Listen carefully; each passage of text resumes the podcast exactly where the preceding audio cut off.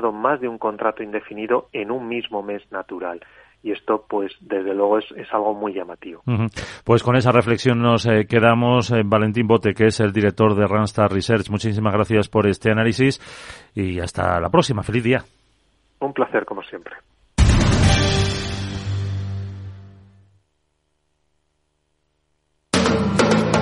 Capital Radio. Diez años contigo.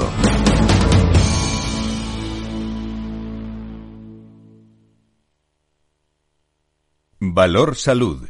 La actualidad de la salud en primer plano. Las 10 y 5, 11 y 5 en las Islas Canarias, eh, la salud, la actualidad, protagonistas, la comunicación, distancias cortas para conocer eh, cómo se despierta la salud y la sanidad en nuestro país. Saben que contamos con contertulios, son diversos en su procedencia, pero son los mejores.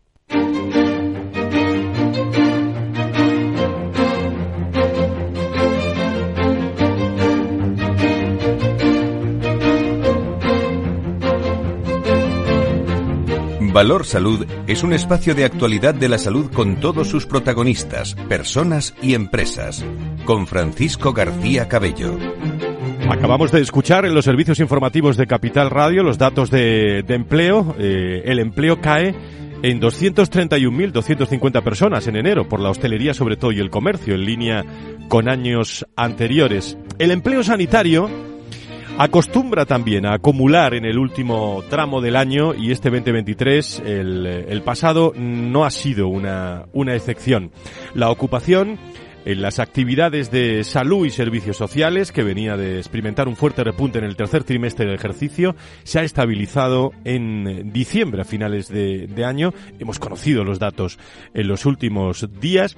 Bueno, con un retroceso casi anecdótico, ¿eh? de 2000 800 puestos en concreto. En cualquier caso, el número de, ocupados se mantiene por encima de los 2 millones según los últimos datos del Instituto Nacional de Estadística.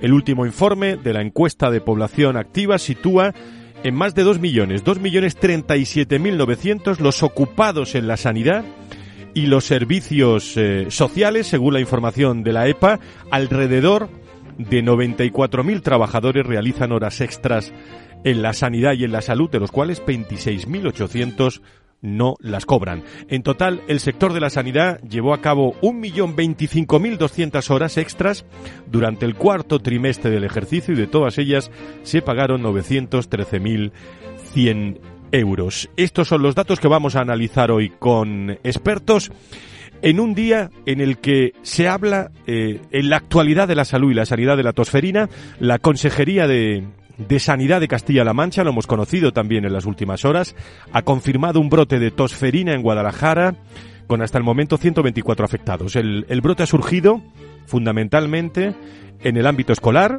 eh, ya que únicamente hay seis adultos entre los afectados y la mayoría de los casos son niños de entre 5 y 13 años. Por ahora no se han registrado ninguna hospitalización, en todos los casos bueno, se han realizado, para que lo sepan, estudios de los contactos, tanto familiares, escolares, incluso extraescolares, eh, como, como ha explicado la propia Laura Ruiz, eh, directora general de Salud Pública en la, en la región, y se han recomendado eh, pues antibióticos para completar también vacunación según procede. La tosferina, recuerdo, es una enfermedad infecciosa causada por una bacteria muy contagiosa por vía respiratoria que supone un grave riesgo también para la vida de los lactantes si no están vacunados, eh, infección que también puede ser grave en el caso de personas inmunodeprimidas o, embarazadas. Es la noticia del día en un momento en el que este programa se va a ir en unos instantes, en media hora, eh, a las puertas de, de, la, de la Clínica de la Paz en, en Madrid,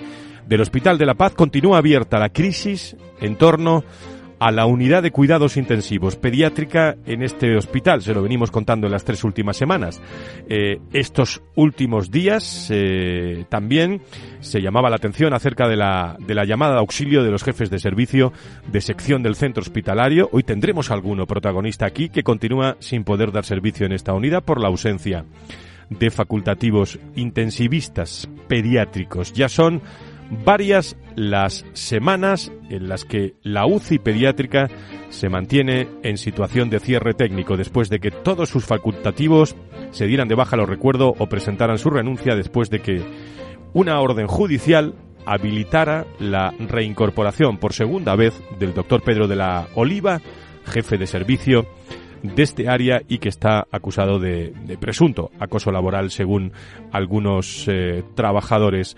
Y bueno, mientras todos estos trabajadores de la paz lo ven eh, a las puertas, de vez en cuando en la, en la paz, asociaciones médicas han unido, pacientes se manifiestan a estas puertas del hospital, que nos vamos a ir en, eh, en unos instantes. Hoy nos visitan también expertos en, en enfermería, buscando eh, innovación en los hospitales, espacios nuevos. Vamos a tener con nosotros a Ángel Serrano, CEO y cofundador de City Hub, y nos visita la subdirectora también de enfermería del Hospital Gregorio Marañón en directo con todos ustedes. Con Félix Franco en la coordinación, con Diego Jiménez, con todo el equipo y por supuesto también con las voces que ustedes van dejando en el WhatsApp de Capital Radio, de este programa de Valor Salud, escucharemos algunas sugerencias de oyentes a lo largo y ancho de este programa y comienza ya. Valor Salud. La actualidad de la salud en primer plano. Las 10 y 11, las 9 eh, y 11 en las Islas eh, Canarias. Vamos a empezar con, con toda la actualidad, con un contertudio de, de lujo como es eh, Antonio Burgueño, eh, director del proyecto Venturi, experto en eh, todo lo que es la salud y la sanidad en nuestro país. Don Antonio, encantado de saludarle. Muy buenos días. Buenos días, buenos días a todos. Un placer, como siempre, todos los viernes aquí. Una charla interesante. Muchísimas gracias. Bueno, charla, temas, a ver los hilos, esta mañana, don Antonio. Sí, la verdad que la sanidad da para, como siempre hemos comentado, para una hora eh, diaria y si queremos más también. ¿eh? ¿Qué te iba a decir? Eh, mm, en cuanto a los datos de empleo que hemos, que hemos eh, visto desde primera hora de, la mañana, ¿alguna reflexión? Bueno, sí, el empleo, el empleo sanitario, la sanidad siempre da mucho empleo, ¿no? pero yo creo de todas maneras, si yo insisto mucho, estamos siempre en la pregunta de hace falta más médicos o no hace falta más profesionales en general o hace falta reubicarlo. Bueno, pues en algunos sitios faltarán, en otros sitios será cuestión de reubicar, de adaptarlos a la demanda, en otros sitios será cuestión de buscar medios organizativos que aumenten la productividad, ¿no? Yo creo que es un tema que nosotros tratamos mucho en este programa y que, y que, y que hay mucho que trabajar por él. ¿eh? Yo siempre el otro día estaba escuchando en, la Torre Union, este, estaba, estaba el consejero eh, de, Castilla-La Mancha, don Jesús Sanz, y se hacía la misma pregunta. Él no decía que le hacía falta médicos o que sí, que no lo sabía exactamente, que tiene sus dudas. Eh, el, empleo y sobre todo la, escasez de, de, talento siempre es protagonista. Enseguida vamos a tener a, invitados. Eh, bueno, surge la actualidad, Antonio, y surge la, tosferina. Siempre hay noticias a lo largo y ancho del territorio nacional. Eh, no es que sea un punto débil la salud y la, y la sanidad, pero qué necesidad tenemos de estar muy pendientes y de utilizar recursos también para, para que puedan solventarse todas estas cuestiones, ¿no? Cuando surjan, digo. Sí, sí, sí, sí. Eh, eso es de las complicaciones que tiene la planificación sanitaria y tiene que ver con, con los recursos necesarios, ¿no? Hay puntas, hay puntas que, que son, eh, que te vienen, como, eh, por ejemplo, la, gripe que nos ha traído y, el COVID que nos ha traído las últimas semanas, que si mascarilla, no mascarilla, que si el sistema hay que adaptarlo, no hay que adaptarlo. La sanidad siempre tiene unas puntas y tiene un comportamiento, eh, la enfermedad y, la, que, que, que, no, tiene, no es estable en el tiempo, ¿no? Incluso la forma de que la gente afronta la enfermedad, ¿no? Y el momento que decide ir a buscar sanidad, ¿no? Es decir, de todos es conocido que las urgencias sanitarias de un hospital puedes ir tranquilamente cuando haya un partido de fútbol importante, va a estar bastante tranquila, ¿no? Quiero decir que esto es una, hay muchas variables para planificar correctamente y es muy complicado. Bueno, de momento los datos que tenemos es que la Consejería de Sanidad de Castilla-La Mancha ha confirmado ya este brote de, tosferina. Bueno, yo creo que es una enfermedad conocida. Eh, infecciosa, eh, causada por, por esa bacteria muy, muy contagiosa como hemos eh, contado, y en el que, bueno, pues la, desde la atención primaria, bueno, se van sumando handicap a listas de espera que tú manejas muy bien, Antonio, y que me interesaría saber a este nivel del año, entrando en el segundo mes, eh, si se han empeorado, si hemos mejorado, ¿cuál es tu sensación? No tenemos datos todavía tardarán en un poquito del último año, del último semestre del año 23. Mi sensación no es buena, mi sensación es complicada porque eh, en primero, eh, la lista de espera a mí me gusta referenciarla a la actividad que es capaz el sistema de asumir. La proporción que supone la lista de espera con respecto a la actividad cada vez es mayor y eso eh, meter en un en, un espacio de, capacidad meter más cosas es muy complicado porque además la actividad sanitaria tiene pocas seguras, de creciendo muy deprisa. El crecimiento más lento de la actividad posible y, y, la gente que está llamando a la puerta es más, eh, no la gente, la gente ya va, va con su, con su problema y los médicos van diciendo hacia dónde tienen que ir, ¿no? Yo creo que se va a grabar y además hay un condicionante, Fran, muy interesante. Eh, hay una, la lista de espera suele crecer con, en un comportamiento normal, salvo el COVID, con diente de sierra. Es decir, eh, en junio tiene, es, suele ser más bajo que, que, que en diciembre, porque en diciembre se te juntan que se ha comentado el otro día, se ha comentado, José María Martínez comentó en este programa el tema de las vacaciones, que todo el mundo tiene derecho, pero damos vacaciones siempre en el mismo momento a todos, y, en verano, entonces ese, el, último semestre coge el verano y coge las navidades. Por lo tanto, siempre tienden a crecer más. El problema es que el, segundo, el primer semestre del año 23 no hizo diente de sierra, creció. Por lo tanto, ojalá me equivoque, pero, pero no, no auguro unos buenos, unos buenos datos. Fíjate que hay datos, Antonio, eh, que hablan, bueno, eh, los datos, la EPA, la última EPA hace unos días, que alrededor de, de 94.000 trabajadores del sector eh, realizan horas extras, de las cuales 26.800 no las cobran, ¿eh? Sí, bueno, eso es un problema que habrá que resolver. Habrá que resolver. Es que el tema la remuneración de los profesionales está, está muy complicada, ¿no? Bueno, horas extras, yo, ojalá se resuelva ahí, yo creo que tienen derecho a reclamarlo. Bueno, pero los profesionales todos en algún momento hemos tenido que hacer horas extras. Yo, si hubiera cobrado las horas que hago de más en una, cuando te gusta tu profesión, pues ahora soy independiente, por lo tanto es mi problema, pero cuando trabajaba para otros, pues nunca las cobraba, ¿no? Sí, eso me preguntaban, eso me preguntaban esta semana. si yo soy tonto, si yo soy tonto no tengo por qué ser los demás tontos, ¿no? O sea que Hombre, no.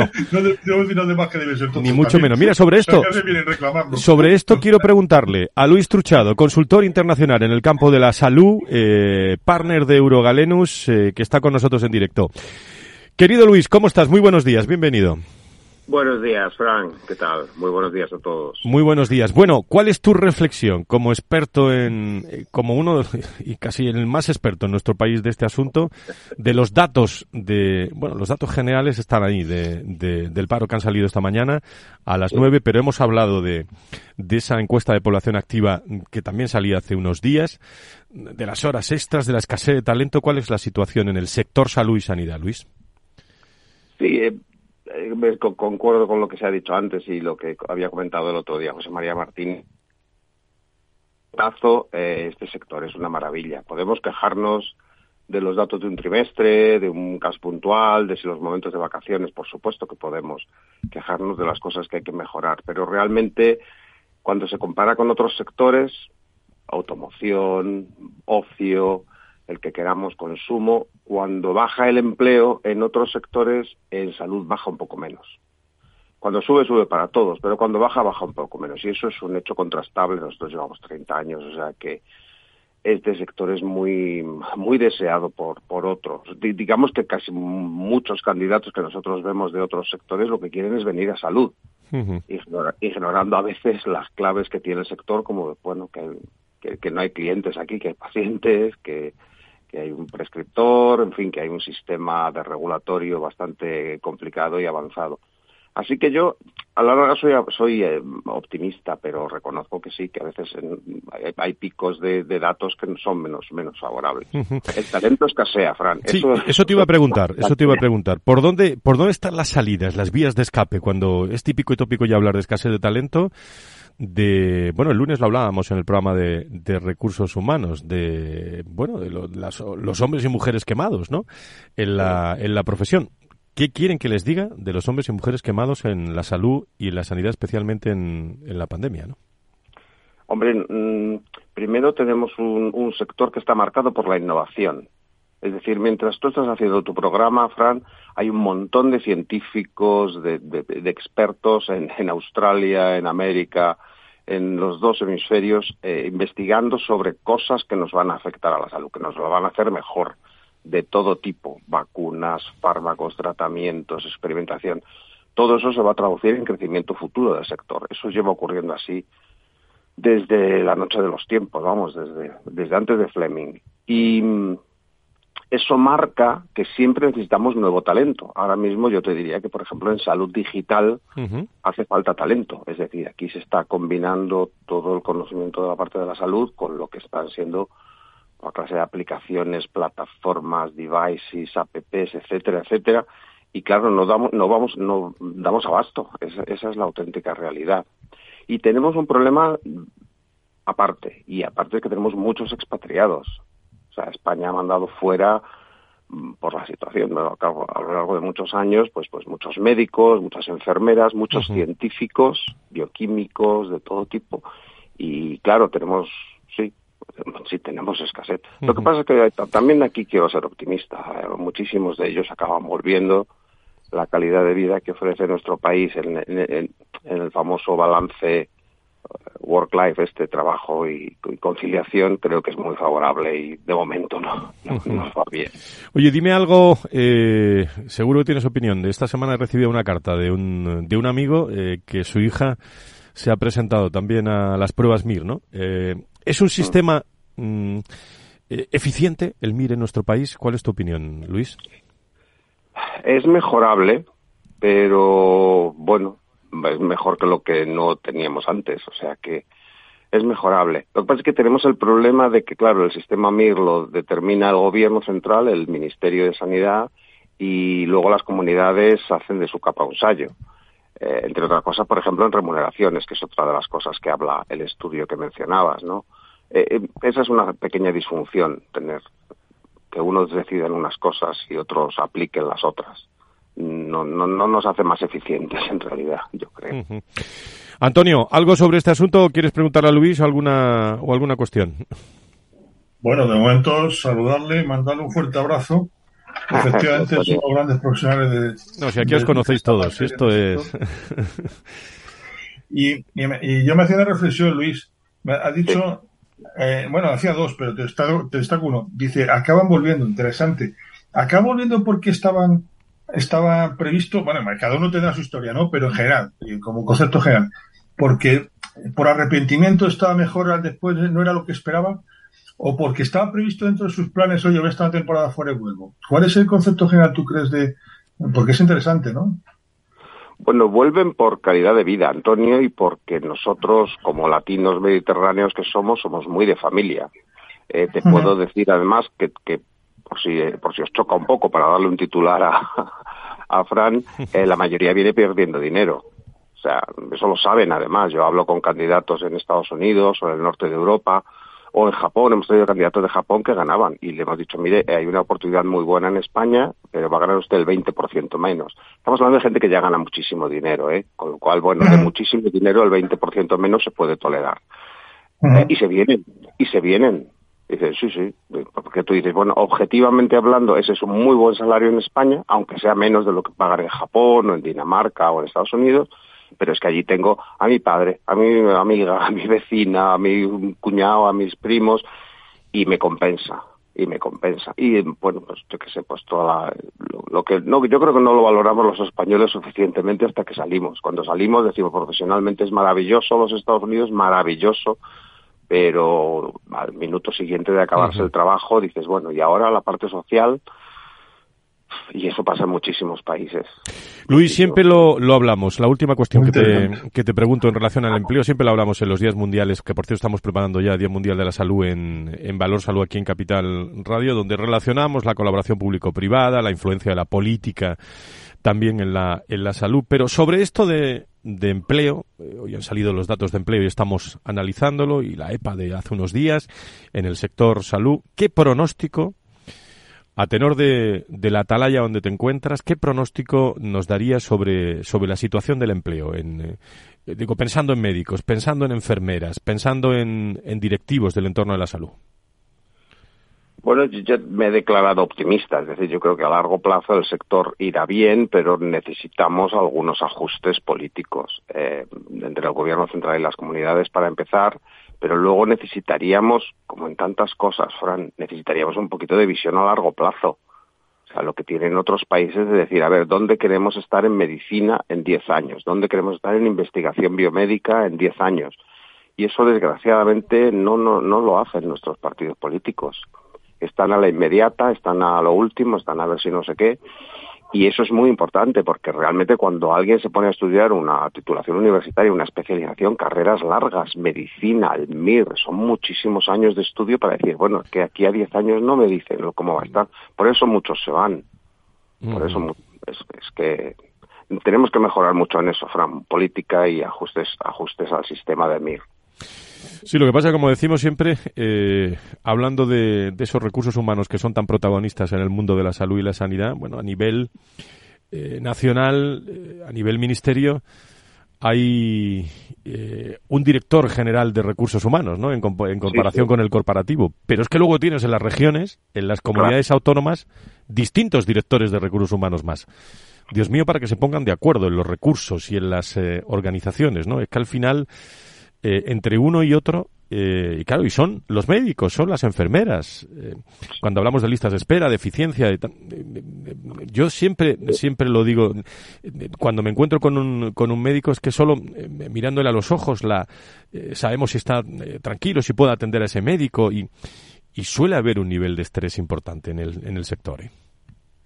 Sí, hay un desajuste, como tú muy bien dices, y la Dirección General de Recursos Humanos eh, central, como no tiene competencias luego las autonomías, es, tienen muchos las manos bastante atadas. Es, eh, es un sinsentido que tenemos, pero bueno. Muy bien, pues eh, querido Luis, experto en eh, consultor internacional en el campo de la salud y, todo lo que es la, la, ciencia, partner de Eurogalenus. Como siempre es un placer escucharte, tu reflexión aquí en, en este programa, mm, programa específico de salud y sanidad, pero hoy dedicado eh, también en sus primeros minutos a esa reflexión con los datos de, empleo. Querido Luis, gracias. Gracias a vosotros, Fran. Antonio, un abrazo. Buen viernes. Bueno, eh, Antonio, si te esperas un ratito, te voy a presentar a invitados muy, muy interesantes con nosotros. Me está esperando también eh, el doctor, en este caso, don Ramón Ares, miembro de la Junta Directiva de SEDISA, que a vuelta de pausa hablamos, hablamos con él aquí en Valor Salud.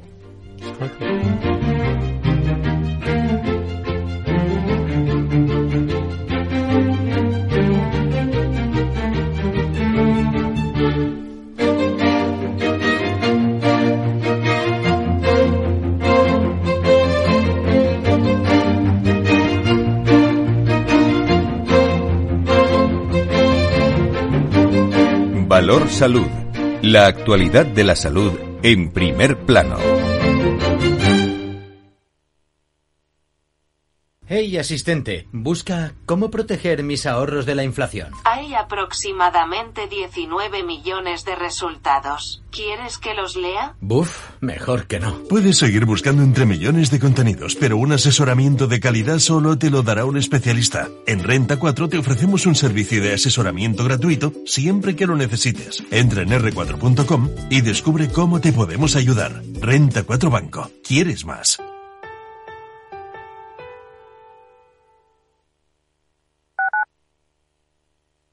Capital Radio, la genuina radio económica. ¿Te imaginas un programa de radio donde el talento es protagonista? Lo tienes en Capital Radio, Humanos en la Oficina, el programa más humano y divertido creado por el galardonado speaker internacional Miguel Ángel Pérez Laguna, todos los viernes a la una de la tarde.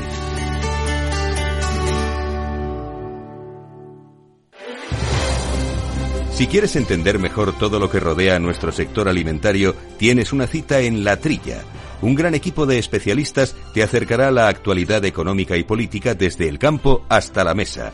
Conocerás sus principales innovaciones sin olvidar las producciones más tradicionales. Los sábados de 8 a 9 de la mañana con Juan Quintana, La Trilla de Capital Radio.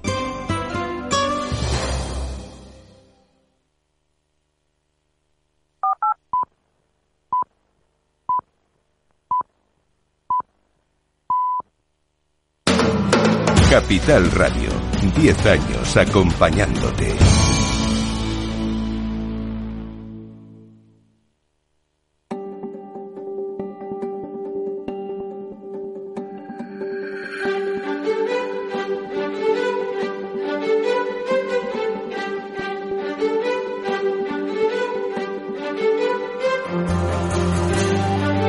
Valor Salud es un espacio de actualidad de la salud con todos sus protagonistas, personas y empresas.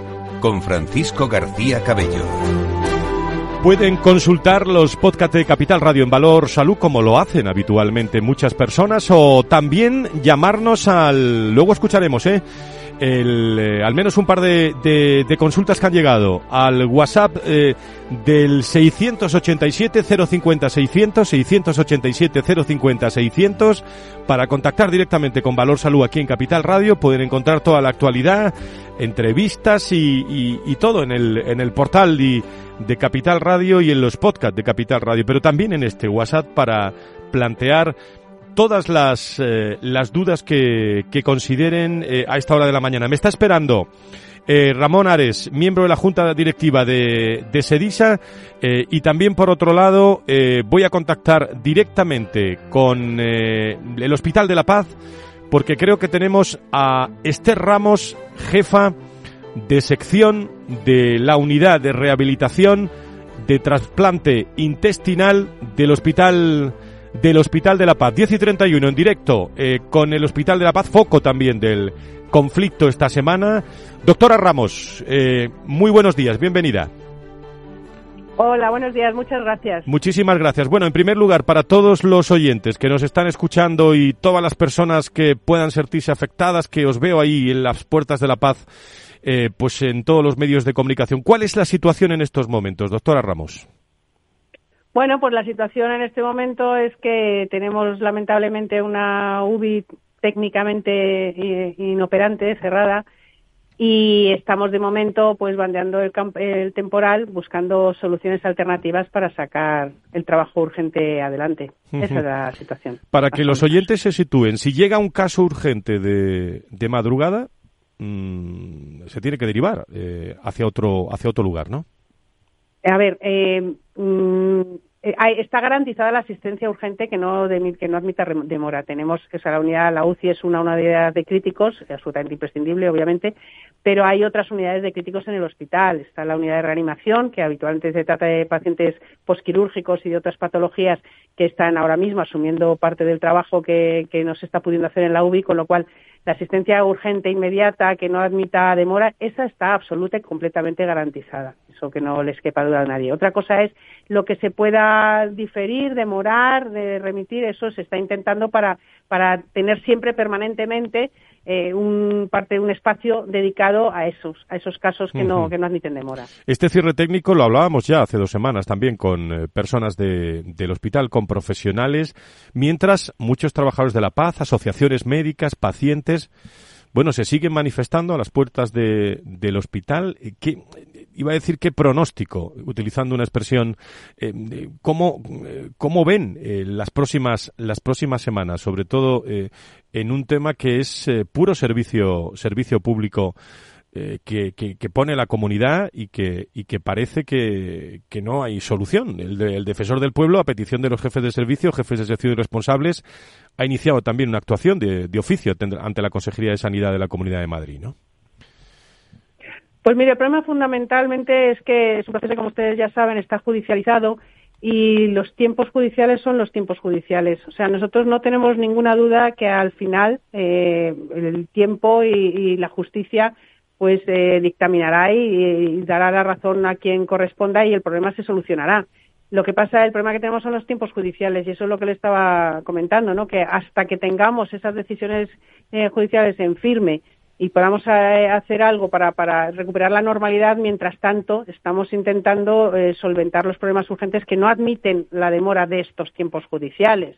Ese es el, el, problema. Si las eh, sentencias y las aplicaciones fuesen todo de forma inmediata, pues la verdad es que tendríamos menos problemas, por, casi seguro. Está claro, se ha cruzado un, un tema. Eh, la Comunidad de Madrid eh, está pendiente también de la decisión de la Sala de Contencioso Administrativo, el Tribunal Superior de Justicia de Madrid. Se ha juntado un tema laboral, si me permiten, y se ha juntado un tema de servicio también a todos los ciudadanos eh, madrileños. Con todo lo que implica, ¿no? Mi última cuestión, doctora, y le dejo ya que siga en, las consultas, que creo que tiene bastantes a lo largo de la mañana. Con todo lo que supera eh, o, lo que hay que superar de, de todo este estrés, porque ustedes saben hacer lo que saben hacer, que es atender y curar, ¿no?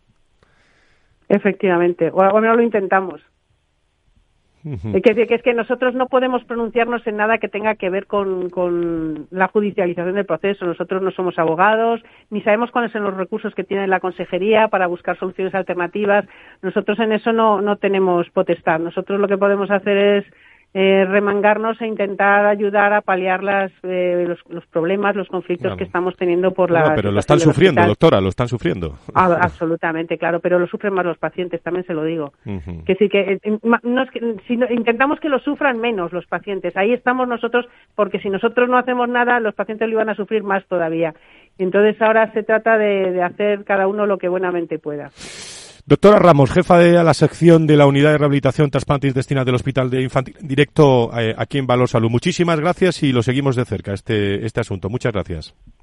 Muchas gracias a ustedes. Un saludo. Eh, la doctora que tiene nos ha atendido en una pausa porque tiene de verdad eh, personas en la, en la, en la consulta. Ramón Ares es miembro de la Junta Directiva de SEDISA. Don Ramón, encantado de saludarle. Muy buenos días.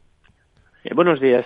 Bueno, eh, la gestión sanitaria es un factor clave para garantizar la, calidad, sin duda alguna, de la eficiencia y la sostenibilidad de todos los servicios de salud, así como para, para mejorar la, la salud y el propio bienestar de la, de la población. Por tercer año consecutivo, SEDISA impulsa una convocatoria muy, muy interesante, eh, cuyo objetivo es impulsar el estudio y la investigación de la gestión sanitaria fíjense, como motor de la calidad y eficiencia del sistema, del sistema sanitario. Eh, cuéntenos un poco y qué criterios han seguido también para seleccionar eh, los proyectos de investigación de, en gestión sanitaria que, recibirán las, las becas, unas becas de la Función Española, la Fundación Española de Directivos de la Salud. Efectivamente, la, la Fundación CEDISA, a través de la Fundación CEDISA, pues intenta impulsar, eh, pues bueno, pues un poco la, la, la investigación, el desarrollo de toda el área de, de gestión desde dentro del sistema eh, dentro del sistema sanitario y, y, convoca estas estas ya por año consecutivo como como decía estas estas becas estas ayudas. Y fundamentalmente van centradas en en, aquellos proyectos, se valorarán fundamentalmente aquellos proyectos que incidan pues, pues, eh, en las líneas estratégicas que tiene, eh, que tiene SEDISA como organización, que representa a todos los directivos de la salud. Y fundamentalmente esas líneas estratégicas es centrarnos en la profesionalización de la, de la gestión sanitaria, todo lo que sea estudios, proyectos que avancen o que intenten eh, ayudar y, dar soporte para que todas las administraciones fundamentalmente como como responsables como responsables de, del sistema sanitario pues que eh, eh, que se eh, que se profesionalice la gestión que se profundice en lo, en lo que es la profesionalización de la gestión sanitaria trabajar en todo lo que es la, la, mejora, la innovación, el desarrollo de todos los procedimientos de, de gestión y todos los y, el papel que todos los directivos tenemos que desarrollar en la gestión de estos procesos y también bueno pues yo creo que hay otra área que es fundamental en nuestro sistema de nuestro sistema de salud y en general en toda la sociedad como es la, la digitalización el avance eh, de toda la digitalización el trabajo bueno pues con el big data con la inteligencia artificial con la aplicación de, algoritmos que nos ayuden a resolver eh, los problemas de salud y que faciliten la gestión de nuestros servicios de salud. Y fundamentalmente como digo son estas líneas que son las líneas estratégicas que como organización defiende SEDISA, donde queremos incidir o que incidan estas becas, estas becas de, investigación que, estamos convocando. Dígame, don Ramón, eh, así, eh, ¿a quién va dirigida y sobre todo qué, plazos, alguna información iba a decir de, de servicio para los interesados?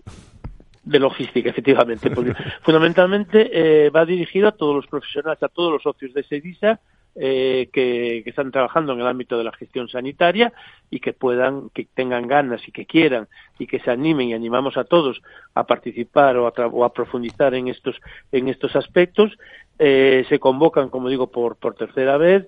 Eh, están convocadas, eh, son la duración es un año, la mitad de, son una 25.000 euros para repartir en, en, dos, en dos proyectos. Estos proyectos, pues la financiación, la primera parte es cuando se adjudica el proyecto.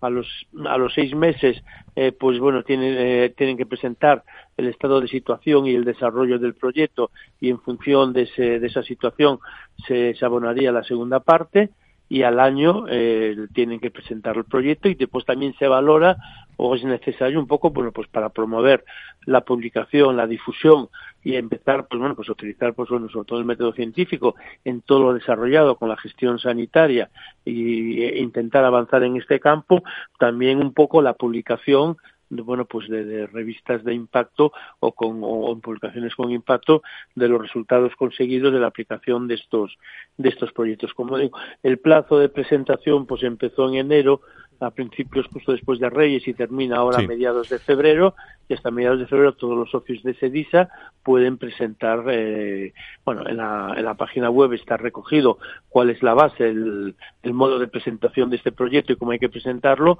y como digo tenemos de tiempo hasta mediados de febrero para presentar estos proyectos. Pues ahí, ahí queda como miembro de la Junta Directiva de SEDISA, SEDISA siempre al pie, al pie del cañón con todos estos temas como líderes en, en ese tipo de formación. Ramón Ares, muchas gracias por estar con nosotros. Muy buenos días. Gracias a vosotros. Buenos días.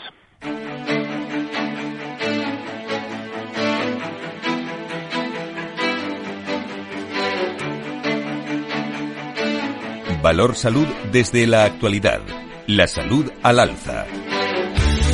El Hospital Universitario Gregorio Marañón y City Hub han puesto en marcha aquí al lado una iniciativa pionera para ofrecer en las instalaciones del hospital espacios de trabajo flexible y que estará a disposición de familiares y pacientes. En la primera fase del proyecto se han creado tres espacios ubicados en el recientemente inaugurado Hospital Oncológico y de Terapias Avanzadas del Gregorio Marañón, donde se dispondrán de puestos de trabajo eh, bueno, reservables, se puede utilizar esa expresión a través de la plataforma digital de, de CityHub. Estos espacios permitirán la conciliación laboral y personal de familiares, pacientes, en un entorno cómodo, funcional y agradable. Este proyecto se ha denominado aquí, al lado, un nombre que tiene una bonita explicación. Estos espacios se, se encuentran próximos también a las habitaciones donde se producen bueno, los, los ingresos, pero que lo cuente yo, bueno, pues tiene poco mérito. Yo creo que me lo cuente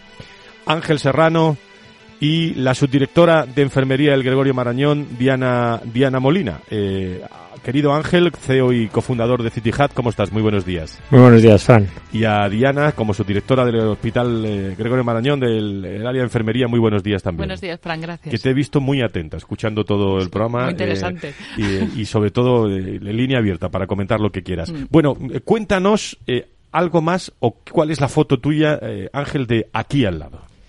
Pues mira, aquí al lado surge eh, precisamente en el hospital donde, donde trabaja Diana, en el Guerrero Marañón. Todos hemos tenido alguna vez eh, la necesidad de visitar algún familiar o algún amigo que está ingresado. Entonces, yo visité a un, a un amigo en, en el Gregorio Marañón y al llegar a la habitación vi a su mujer que estaba con el ordenador portátil encima de las rodillas trabajando. Entonces al, al salir me, me, fui pensando, bueno, qué, qué idea más sencilla poner un espacio dentro de un hospital, aunque luego seguramente Diana nos comentará, los espacios de los hospitales están muy, muy codiciados. Y entonces después de tener la, la, idea, pues eh, como toda idea hay que tener un proceso de validación de la misma. Entonces empecé a preguntar a amigos, familiares, y me encontré con un impacto muy positivo sobre la idea. Entonces me animé a escribir a Alguero Marañón, mm, conseguí el contacto de la de la gerente de, Sonia y luego tuve la suerte que Sonia me, me trató fenomenal a través del correo y tuve más suerte todavía que me puse en contacto con Diana Molina y Diana pues fue la que ayudó a que aquí al lado fuera una realidad. Ángel Serrano, que es uno de los grandes expertos en nuestro país, eh, como fundador de la plataforma de espacios de trabajo flexibles, eh, bueno, que otorga a las compañías el doble beneficio de gestionar ese espacio de trabajo con tecnología de alto impacto que reduce, pues muchas veces el, el gasto inmobiliario y el, y el gasto energético. Diana, eh, mm, eh, dicen ustedes que, que es un proyecto dentro de sus líneas de humanización. ¿Por qué? Bueno, eh, en todas las organizaciones eh, tenemos un plan estratégico alineado con nuestros mayores, ¿no? con, el, con la Consejería de Sanidad. Eh, en el que se hace un, un análisis y una reflexión de, de, hacia dónde vamos, ¿no? Y un poco lo comentabais antes. Eh, en esas líneas, eh, pues teníamos claro la atención a la persona, no solo pacientes, sino profesionales. Eh, los espacios humanizados, eh, luego comentaré, eh, hay evidencia, ¿no? Que, que, dice ya que esos espacios humanizados mejoran en, en, la salud. Y luego incorporar la voz de los pacientes, ¿no? Esa, esa frase de, de esto es para los pacientes, pero sin ellos, ¿no? Entonces, bueno, pues hemos empezado a introducir la, pues, los órganos decisorios y, y, su opinión.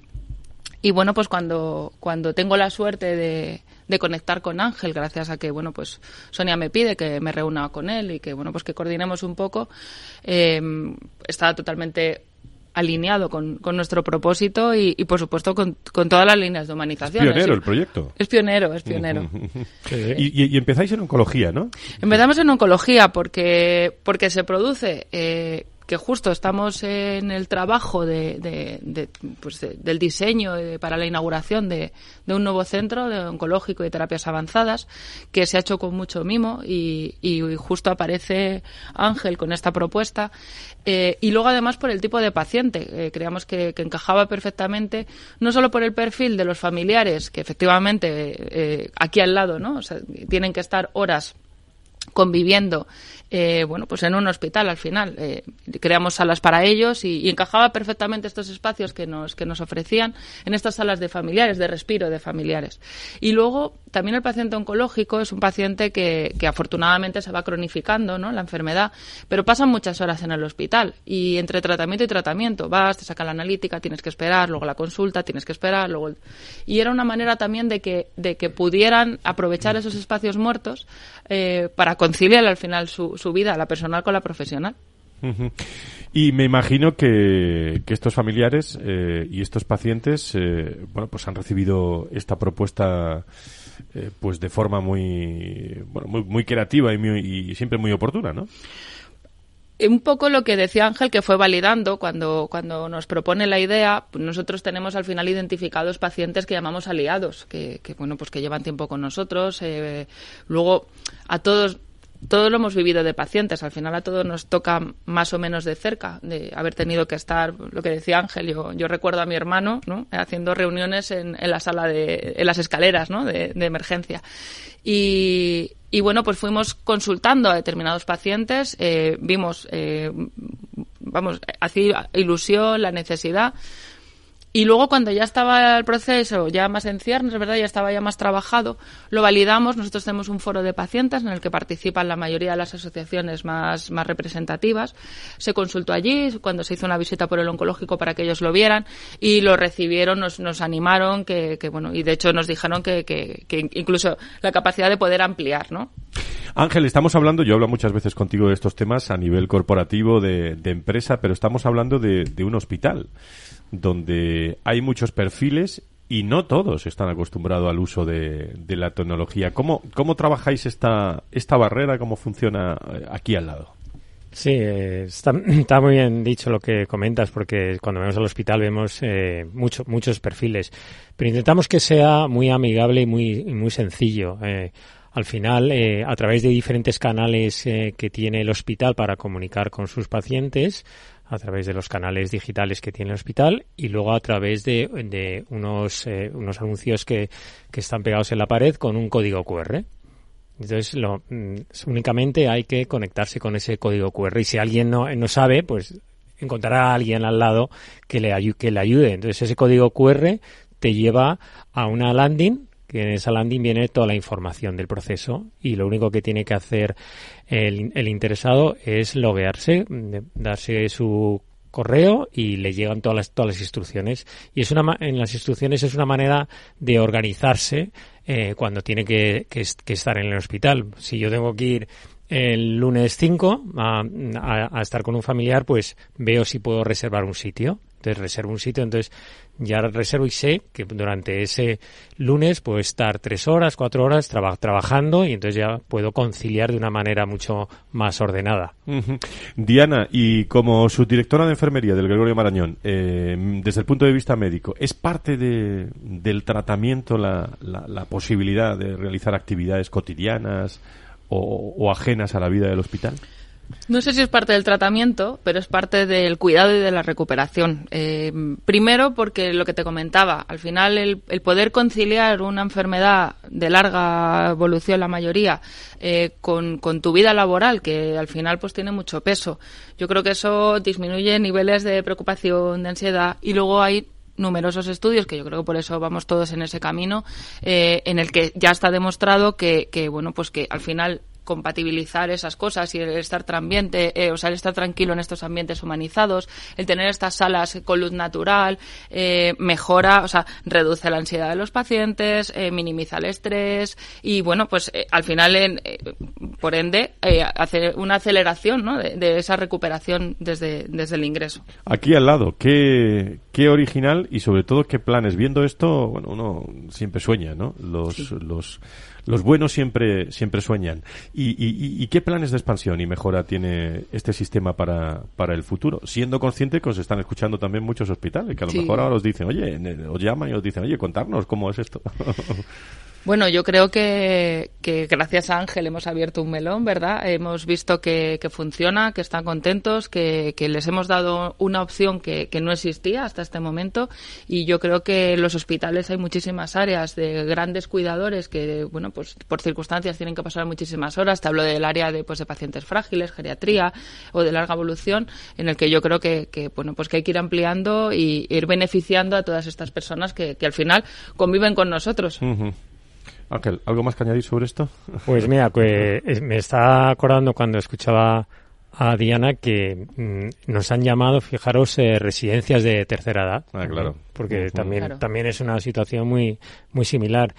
Y luego nos, nos escribió una, una, una revista americana para, para una entrevista había llegado la noticia hasta ahí y, nos va a hacer eh, una, una, entrevista sobre con lo cual queremos que se adelantaron a nosotros se adelantaron la revista americana es una es, es, una es una idea que se está probando tiene éxito y, y desde City Hub lo que hemos hecho es únicamente dar la idea dar la tecnología es un proyecto de impacto social y emocional que, no, que nosotros hemos, hemos donado a la, Consejería de la Comunidad de Madrid. Bueno, pues es una iniciativa muy interesante. Eh, nuestros contertulios opinan, reflexionan, hablan, preguntan sobre este asunto y no sé. Antonio Burgueño, que creo que sigue por ahí, eh, si tiene alguna cuestión, alguna pregunta para nuestros invitados. Antonio. Bueno, de momento saludarles, les estoy escuchando atentamente. Hola, Antonio. Eh, y, y darle la enhorabuena. La idea, a veces las ideas más sencillas mm. son las muy importantes, pero también es cierto yo en el Prestoceno cuando empecé a trabajar, mi jefe me decía, ideas buenas tenemos todos los días, de todos. El, tema es ponerlas en práctica, ese es el reto, ¿no? Entonces, Ángel, tuviste una idea y la pusisteis en marcha, enhorabuena, y yo creo que además tiene mucho recorrido. Habéis hablado, sí, para los pacientes me parece fantástico, todos los hemos sufrido alguna vez y es una buena idea. Habéis hablado de las de las residencias también, Ángel, pero yo esto también le veo una posible aplicación en, en los espacios que utilizan los profesionales, eh, consultas o en atención primaria, por ejemplo, la, la, utilización adecuada de espacio yo creo que tiene mucho, mucho camino, se puede trabajar mucho. No sé si es una pregunta, una idea o una sugerencia o una reflexión. Pues eh, muchas muchas gracias. Eh, el campo de actuación es, es, es, amplio y como tú bien apuntabas, lo, lo, difícil al final es construir y ver realidad la, la idea. Al final lo que se necesita en este caso es tener el apoyo de la alta dirección y de, y de la gente que al final pone esto en marcha, porque luego hay, hay muchos temas de, de, seguridad digital, seguridad física, de confidencialidad, todos esos puntos eh, hay que hay que salvarlos y no ha, no ha sido un recorrido que es muy rápido. En dos minutos, no me voy de este de este estudio sin preguntarle a la subdirectora de enfermería Gregorio Marañón, bueno, de todo lo que ha escuchado sobre escasez de talento, eh, se están buscando enfermeras por todos sitios, no hay enfermeras en, en nuestro país. ¿Cuál es tu, tu reflexión eh, eh, práctica, iba a decir, en el día a día de comentario?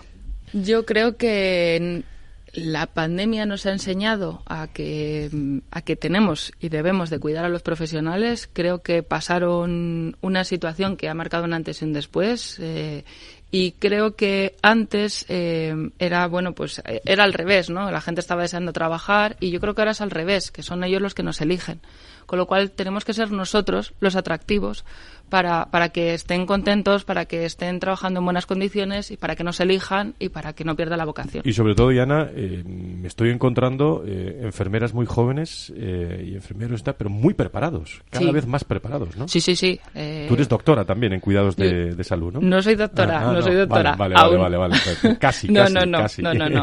No, pero es verdad que eh, ahora mismo nosotros pues somos grado, tenemos muchísimos créditos, por ejemplo, en farmacología, eh, salimos todos con máster, eh, ya hay muchísimos doctores de enfermería que antes era una escasez y bueno, yo creo que ahora mismo la profesión, bueno, solo hay que ver Europa y bueno, todo lo que es la, enfermería de práctica avanzada que está cogiendo competencias y bueno, pues creo que, que, que merecemos posicionarnos y, y- y que creo que te- podemos dar mucho al sistema, tal y como está ahora. Pues le mandamos desde aquí, estoy seguro que llegará, un abrazo muy fuerte y a todo el equipo de trabajo de- del Hospital Gregorio Marañón, a médicos, a enfermeras, eh, Diana Molina. Qué bonito proyecto, eh, trabajado con Ángel eh, sobre, en definitiva, flexibilidad, ¿no? de Mm. apertura de, de nuevos espacios. Subdirectora de la enfermera de la enfermería de Gregorio Marañón, Diana, muchas gracias por estar con nosotros. Muchísimas gracias, Fran. Y querido Ángel, como siempre, CEO y cofundador de City Hub, siempre pensando en, eh, en futuro, de presente a futuro, con, con ideas, pero desde, desde hace ya mucho tiempo. Muchas gracias. Muchas gracias, Fran. Nos vamos, me están esperando en Rementería. Con vistas al fin de semana, Clínica Rementería le trae la noticia de salud visual para este fin de semana. No sé si sabían que el 12% de las personas miopes no son aptos para soluciones quirúrgicas con láser. Las lentes personalizadas implantables en el ojo son una alternativa eficaz. En Clínica Rementería contamos o cuentan también diariamente con un equipo de oftalmólogos expertos en cirugía refractiva, tanto en técnicas láser como en procedimientos de implante de lentes eh, oculares y unas estrictas también medidas de seguridad e higiene frente al COVID, así como personal sanitario testado. Se pueden informar en el 91 308 38 38, 91 308 38 38 o clínicarementería.es. En Clínica Rementería curan ojos, tratan personas. Clínica Rementería le ha traído la noticia de salud visual para este fin de semana.